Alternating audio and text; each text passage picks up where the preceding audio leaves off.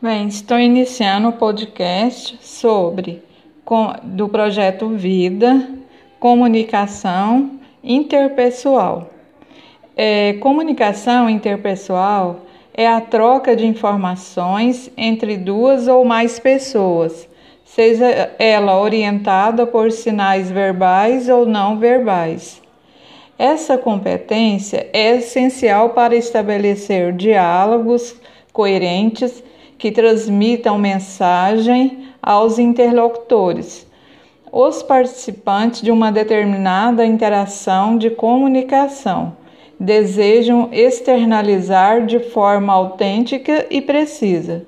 Em outras palavras, a boa comunicação interpessoal consiste no domínio tanto da fala, da escrita e expressão corporal, quanto da escuta, leitura e observação.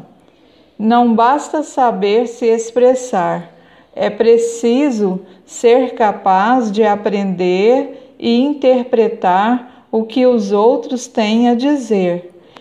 Então, a comunicação interpessoal é a troca de informações entre duas ou mais pessoas seja ela orientada por sinais verbais ou não verbais, tá certo?